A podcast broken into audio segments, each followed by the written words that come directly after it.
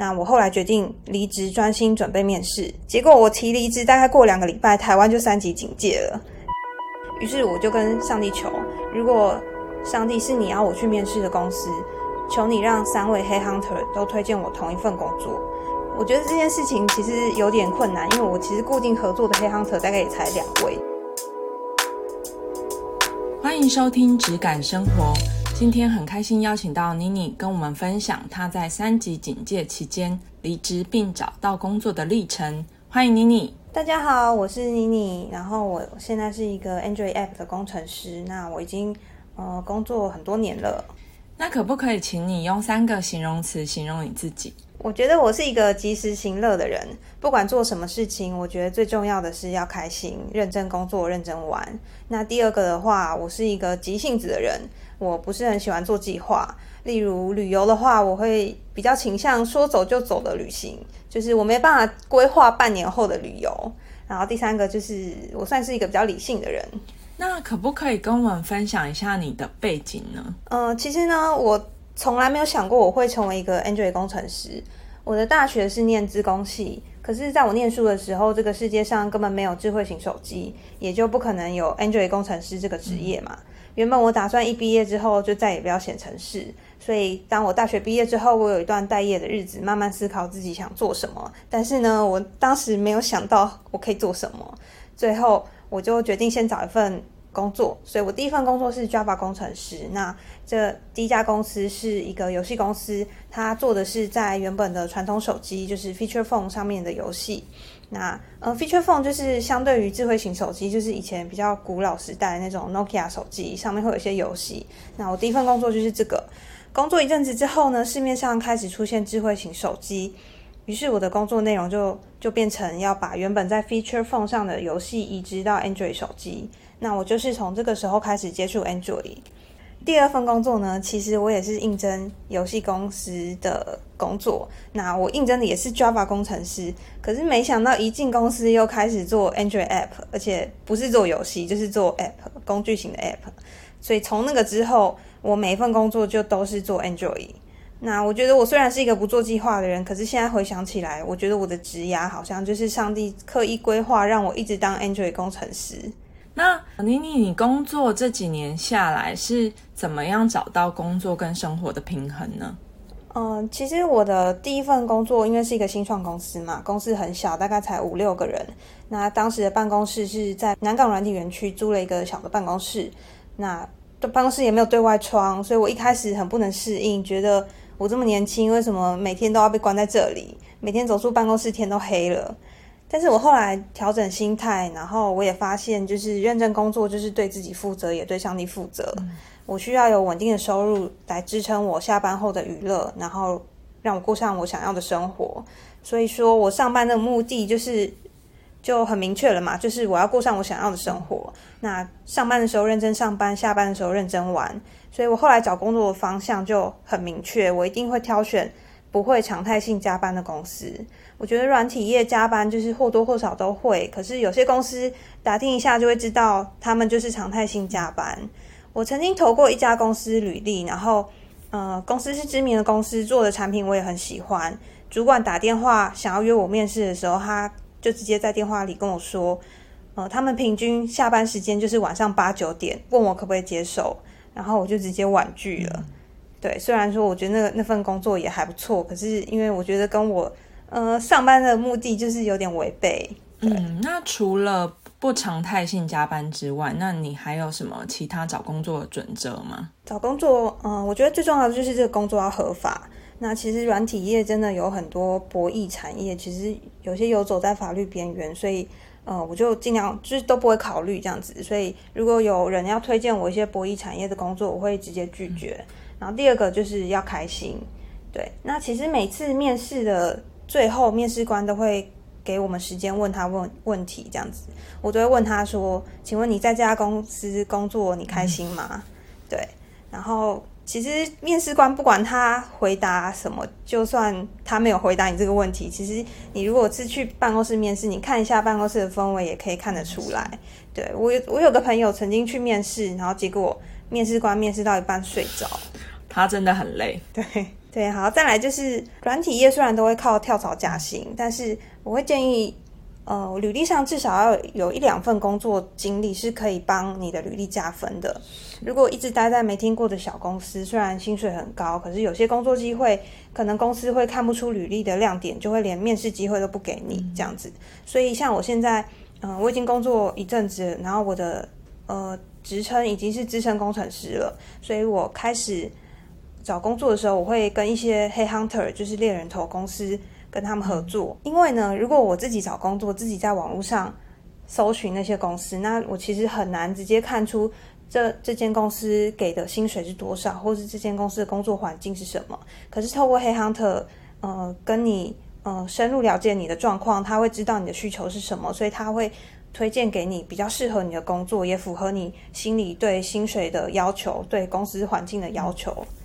那可不可以跟我们分享你这次求职的过程呢？前一份工作，我开从我开始有想离职的念头的时候，我就开始积极的呃接触一些黑 hunter。前后八九个月下来，我面试了大概三四家公司。那这些公司都是呃符合我心里的心心里的期待，然后呃薪水跟工作条件都蛮呃都是我想要的。对，可是。就是这八九个月下来，我都没有拿到 offer，那我觉得很挫折，觉得自己很废。那再一次收到感谢信的时候，我觉得天崩地裂，我不知道上帝的心意到底是什么。有一天晚上，我甚至就是把我老公丢在家，我自己跑去外面哭。那我觉得那段日子真的是感受到，呃，人真的是很孤单跟无助的。我觉得上帝为什么都没有看到我现在在这家公司这么不开心？为什么不帮助我赶快找到下一份工作？嗯。那时候我读到一段经文，在诗篇五十五篇二十二节，你要把你的重担卸给耶和华，他必抚养你。那上帝也跟我说，他必不丢下我，也不撇弃我。当时我觉得让我不开心的原因有两个，第一个是当时的工作本身不开心，第二个是一直没有找到下一份工作。那我后来决定离职，专心准备面试。结果我提离职，大概过两个礼拜，台湾就三级警戒了。对，但是还好是软体业，我觉得比较不会受疫情影响，因为大家都可以在家上班。然后离职后，我没有急着找工作，我是决定要先花一个月的时间安静一下，然后祷告、亲近神、寻求神的心意。那刚好这段时间教会也封闭，都改成线上聚会。那呃，除了我自己祷告之外，因为线上聚会的关系，陈导的影片都在 YouTube 上。啊，因为我之前晨到七点的时间我是起不来的，可是因为有 YouTube 的影片，所以我每天起床的时候，我还是可以跟着 YouTube 的影片跟着晨到这样子。这段时间一直都有黑 hunter 推荐工作给我，可是我都没有投履历，因为我就是想要安静一个月。然后我也开始怀疑，之前我去面试的那些公司是不是我自己在乱开战场，就是那些可能都不是上帝的心意。那读经的时候。我读到以赛亚书七章十一节，你向耶和华你的神求一个兆头，或求显在深处，或求显在高处。那我那个时候想说，如果我旧约圣经的那些先知都可以跟神求兆头，那我应该也可以吧？于是我就跟上帝求，如果上帝是你要我去面试的公司，求你让三位黑 hunter 都推荐我同一份工作，不然我就不要投履历。嗯，对。我觉得这件事情其实有点困难，因为我其实固定合作的黑 hunter 大概也才两位这样子，结果后来真的就出现第三位黑 hunter 推荐我同一份工作，那我就不顾一切投了履历。哇，好奇妙！对，其实这家公司在 hunter 推荐之前，我就有看到他的征才讯息。那我觉得这家公司也是我会想去的公司，只是那个征才讯息看完之后我就关掉了。我觉得看起来很难，我觉得我应该。不会面试上，对。那当我投了履历之后，才又发现这家公司的面试流程非常的冗长，大概有五关。如果我早一点知道还有这么多关，我可能也会放弃。那你面试那么多关是怎么面对的？那这次面试有没有遇到什么特别的问题呢？从我投履历到实际拿到 offer，超过一个月。那中间每一个关卡，我其实每次结束一个关一个关卡，我都觉得，嗯，应该结束了，我大概就走到这了。那我觉得最辛苦的是等待的过程，每次结束一关，接下来就是等通知是否通过这一关，然后再约下一关的面试时间。经历了前面八九个月的面试失利，我根本不觉得自己有机会通过这么多关面试，因为前面那几家公司都才一两关的面试，我都没有上。对，那这家公司有五关的面试，我每一关都是一个刷掉我的机会。对我也不觉得自己有能力，说不定上帝只是要我来这家面这家公司面试，然后练习一下而已。对，但是我读到一段经文，在四世纪的三章三十一节。亚拿的儿子山加，他用赶牛的棍子打死六百非利士人，他也救了以色列人。当时的以色列人缺乏武器，所以他们只能用日常生活中的用具来克敌。可是这段经文就解释了，用什么武器根本不重要，你手中有什么也根本不是重点。说真的，就算我手上是一把枪，我觉得我也是没有能力打死六百个比我高大的人。我觉得我应该会在换子弹的时候就阵亡。可是。嗯，因为有上帝的帮助，所以山家他即使他手上只是赶牛的棍子，他还是可以拯救以色列人。对，那第二段经文在历代之下二十章十五节，耶和华对你们如此说：不要因这大军恐惧惊惶，因为胜败不在乎你们，乃在乎神。简单的来说呢，我是没有办法控制面试结果的，不管我表现的好或坏，不管我是不是讲错话，胜败都在乎神。所以这个辛苦的面试月，我是靠这两段经文撑下来。我是一个信心很微小又很软弱的人，所以我每天都会有两三个时段会觉得信心低落、情绪低落，然后会开始担心面试结果。那我只要那个时时候出现的时候，那种情绪出现的时候，我就赶快拿这两段经文来祷告、来宣告。结束最后一关面试的一个礼拜，就是过了一个礼拜。我都迟迟没有收到消息，不知道还要等多久。这时候三级警戒也已经两个月了。那虽然我没有工作，但是我还有存款，可以过着不错的日子。可是我这个时候我就有想到，就是有很多人因为疫情，他们生活可能真的过不下去，他们可能被各种贷款、生活的压力压得喘不过气。然后我也觉得，我不知道我还要待业多久。然后不如趁我现在还有一点存款，赶快奉献。因为如果我之后都没有存款，那我可能就是要拿老公的钱，那我可能就没办法自由的奉献。所以我想到这里，我就转账了一笔爱心奉献。然后我转账过后半小时，我就接到录取通知。哇！当你顾念别人的需要的时候，上帝必顾念你的事。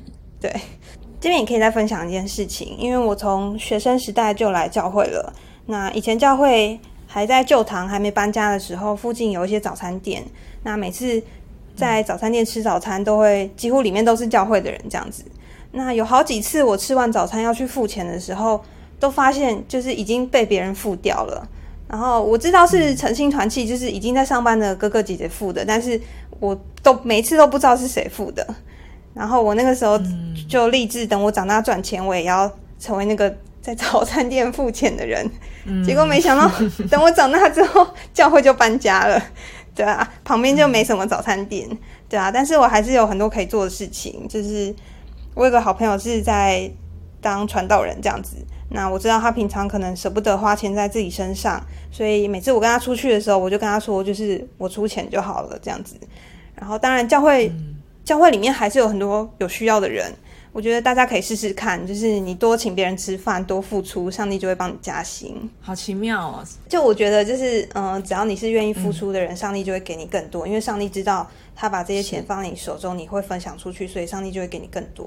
嗯，没错。当我们选择付出的时候，神也知道说啊，这个人是很愿意祝福别人的人。当我们愿意选择祝福别人，那上帝也会愿意祝福我们。对，那。这一次的面试五官里面有遇到什么比较特别的问题吗？还是说可以跟我们分享要怎么样准备在软体业的面试呢？我觉得比较特别的是，因为这家公司是外商公司，是全英文面试。那我觉得英文是还好，可是呃，印度口音就会听得很辛苦。对，那我觉得。可是我觉得上帝也提早帮我准备好了，就是我过去有一份工作是每天都要跟印度人开会，可能在那个时候上帝就帮我铺好路了。那其实我觉得我自己不是很擅长面试的人，我口才也不是很好，然后我也不是很喜欢嗯 show off 自己的人，对，而且毕竟我前面都失败那么多次，就我我我可以说我是一个不擅长面试的人，对，但是呃面试的准备就是。呃，该准备的还是要准备，该刷的题库还是要认真刷。那 Google 找考古题大家都会，但是我觉得我这阵子有个领受，就是如果我已经把我的生命献给耶稣了，那我就应该顺服耶稣的安排。就是如果上帝要我这阵子当无业游民，那我就当无业游民；上帝要我去工作，我就去工作；上帝要我去哪就去哪。那我只要负责顺服，剩下的耶稣就会负责。那刚才有提到说，在上一份工作当中有一些职场的低潮，可以跟我们分享你是怎么面对的吗？我觉得上班最重要的就是开心。如果我长时间不开心，是真的会影响身体的健康。对，那如果上班不开心，就要找出不开心的理由，并且想办法解决。万一真的无法解决，就赶快找下一份工作，千万不要在原地哭泣，什么都不做。对我觉得，嗯，其实。不仅限于职场，如果你是一个认真付出的人，你一定有机会被人伤害、被辜负、被忘恩负义，或者不被珍惜。那我也有过这些经历，我也不知道我放下了没。就是因为我现在想到，我还是会觉得委屈、觉得受伤。我目前的做法是我选择为他们祝福祷告，不是因为我心胸宽大，其实我是一个心胸很狭窄的人，我会记恨。